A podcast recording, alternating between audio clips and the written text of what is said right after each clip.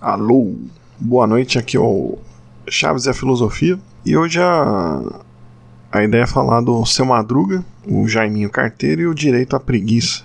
Então, que a gente pode falar desse, desse personagem tão querido, né? Os dois são queridos, né? Tanto o Seu Madruga quanto o Jaiminho. E a gente vai pegar umas frases aqui, né? Do Seu Madruga, é a clássica frase, né? Que não existe trabalho ruim, o ruim é ter que trabalhar. Né?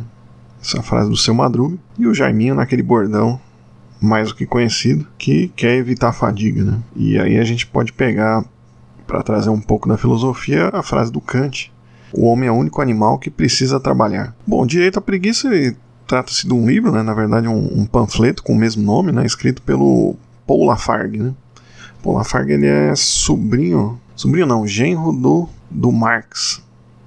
E o título chama bastante atenção, né? Do direito ao ócio, direito à preguiça, né? E à preguiça chama a atenção de qualquer um e aposto que chamaria a atenção dos nossos dois queridos personagens, o seu Madruga e o Jaiminho, né? Os dois eles representam aí diferentes perspectivas aí no que tange a preguiça, né? Vou tentar explicar, né? Então, enquanto seu Madruga é a personificação do que do que pode pretender o livro, né?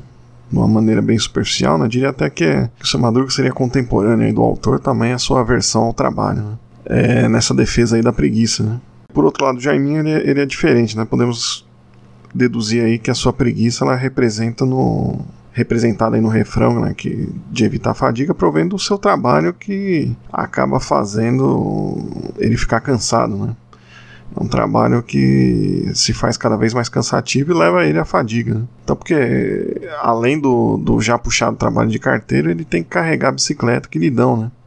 Já que ele não sabe andar de bicicleta. Né? A bicicleta que poderia evitar tanta fadiga acaba gerando mais fadiga. Né? Diante disso, o Jaiminho ele representa o que é descrito no livro sobre o que o trabalho faz ao proletariado. Né?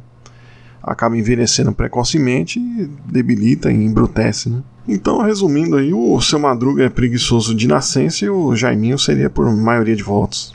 E mesmo com a terceira revolução industrial, né, robôs, mecanismos automáticos, cibernética, o trabalho ainda não diminuiu, né? Tudo poderia ser melhor, mas o, o que se vê é desemprego para muitos e horas extras para outros. Né? E até um adendo que eu faço aqui na postagem seria da uberização, né? Que é algo impressionante que na época eu nem achava que ia acontecer, né? E eu até descrevo uma situação que era bem diferente de, de dois empregos. Né? E no caso é esse emprego de carteira assinada, de que era criado né, com empregos de menor salário, foi substituído pela uberização total. Né? Então é até interessante a gente ver como vai mudando aí. Ó, no, a postagem, deixa eu ver aqui, ela foi de 2008. Né? 2008 a gente vivia uma, uma realidade que as pessoas criticavam. Até peguei esse ser, esse do, do blog de um comentário de um professor, né, que estava reclamando aí que os empregos eram de pagavam 500, 700 reais e os empregos de mil reais que na época era dinheiro, né? Eles foram substituídos pra, por esses que pagavam menos, né? No caso, né?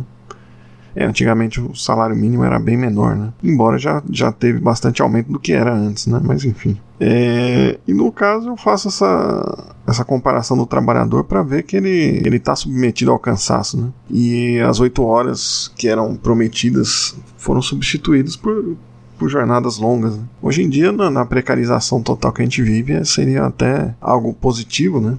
A gente veria, não, dois empregos de carteira assinada seria algo bom, né? Mas hoje em dia, com a uberização, acaba sendo até algo que impensável a gente reclamar disso, né? Mas são coisas aí da, de passagem do, dos anos para o outro. Né? Bom, em meio a isso, reivindica-se o direito ao trabalho, mas a questão do livro seria o direito à preguiça. Né? E é interessante a gente requisitar isso hoje, né? Porque, como diria seu Madruga, a própria palavra já diz, né? A gente não pode esquecer que o trabalho deriva do latim tripalium, né? Tripalium que era um instrumento de tortura usado para torturar escravos. Né? Dito assim, parece que o livro é totalmente anti-trabalho, né? E a gente precisa corrigir aqui, né? Apesar de seu Madruga ser totalmente anti-trabalho, o livro ele precisa ser situado, né? Na época que foi escrito, né? Os trabalhadores nas oficinas parisienses, né? Isso é na, na França, que é capital de Paris, né? Ah, quer dizer, o, o contrário, né? Enfim.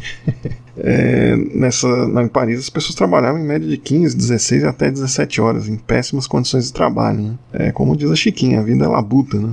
Disse a formiga, né? E mesmo com essa situação, muitos operários estavam convencidos de que o trabalho em si mesmo era uma atividade dignificante e benéfica, para ver como, como essa ideologia é uma coisa que permanece durante muito tempo. Né? Hoje em dia, certos lugares na Europa que tem, pelo menos tinha a ideia de um, de um tempo para descanso no trabalho, né? E, geralmente depois do almoço, que permitiam que os empregados descansassem, né? Mas se a gente for ver isso por lá funcionaria, mas no Brasil, se a gente pegar o exemplo de boia fria, enfim, que na época era o exemplo que eu tinha, né? Depois do almoço não teria como descansar, né? Inclusive esses métodos Pomodoro da vida são coisas que são muito localizadas para pessoas que trabalham não trabalham numa, numa questão braçal, né? E não se pode dar o luxo de descansar, né? Então, na verdade, a ideia do, do ócio no, nesse livro panfleto ele vai além disso, né? O Lafargue, 130 anos atrás, enfim, 140 anos atrás, já alertava os trabalhadores para o fato de que a jornada do trabalho podia ser substancialmente reduzida. Né? Segundo ele, podia ser até algo de três horas, né? caso os avanços tecnológicos fossem usados em benefício do, das pessoas que trabalham, né? e não em proveito do, dos que lucram. Né? Não à toa era o genro do Marx. Né? E ele está certo nisso, né? ele assegura que os trabalhadores não, não conseguirão vencer os patrões para investir em inovações tecnológicas se eles trabalharem muito, se esforçarem. Né? Então ele tem uma, uma mentalidade totalmente que se encaixa hoje em dia. Né? É, ele diz justamente é porque justamente por trabalhar muito que as máquinas industriais se desenvolvem lentamente. Né? E ele requisitava essa questão da preguiça como uma questão fundamental, né? Pensar no ócio primeiro, ali, essa oposição, né? essa dialética. Né? Porque você tem um trabalho e, por oposição, o ócio viria como, como algo que está implícito nessa questão. Né? Depois, mais para frente, tem outros filósofos que falam disso, mas problematizando até essa, essa questão do, do, do não trabalho, né? essa questão do lazer, né? como é cooptado, né? principalmente o filósofo Adorno. Né? Mas eu não tratei dele aqui, né? eu falei só do Lafargue. Né? Então ele falava que só obterão mudanças rápidas no aperfeiçoamento das máquinas se, eles, se os trabalhadores não trabalhassem muito. Né? E percebemos aí que o, o trabalhador que é responsável por isso também tem a, a possibilidade de mudança pelas mãos do, do próprio trabalhador, né? Você pensar numa uma maneira de você responder, né, a questão do, do trabalho de, um, de alguma maneira, né? Você até sindicatos e afins não estão muito preocupados com isso, né? A resposta dos sindicatos dessa sabotagem não, não existe mais, né? Simplesmente você você conciliar com o seu empregador. Né? Então é evidente que o trabalho respeitando-se a necessidade humana de, de ócio e tempo livre é uma atividade imprescindível a todos, né? É, mesmo o nosso querido personagem Seu Madruga tem consciência disso, né? E o mais engraçado é que mesmo quando ele trabalha, ele faz por, por preguiça, né? Como quando ele... O Seu Madruga diz que arrumou um emprego devido a uma frase que ele ouviu na TV, né? que não existe nada mais trabalhoso do que viver sem trabalhar. Ou seja, o emprego lhe serviu ao menos por ter menos trabalho do que se ele não trabalhasse. Né?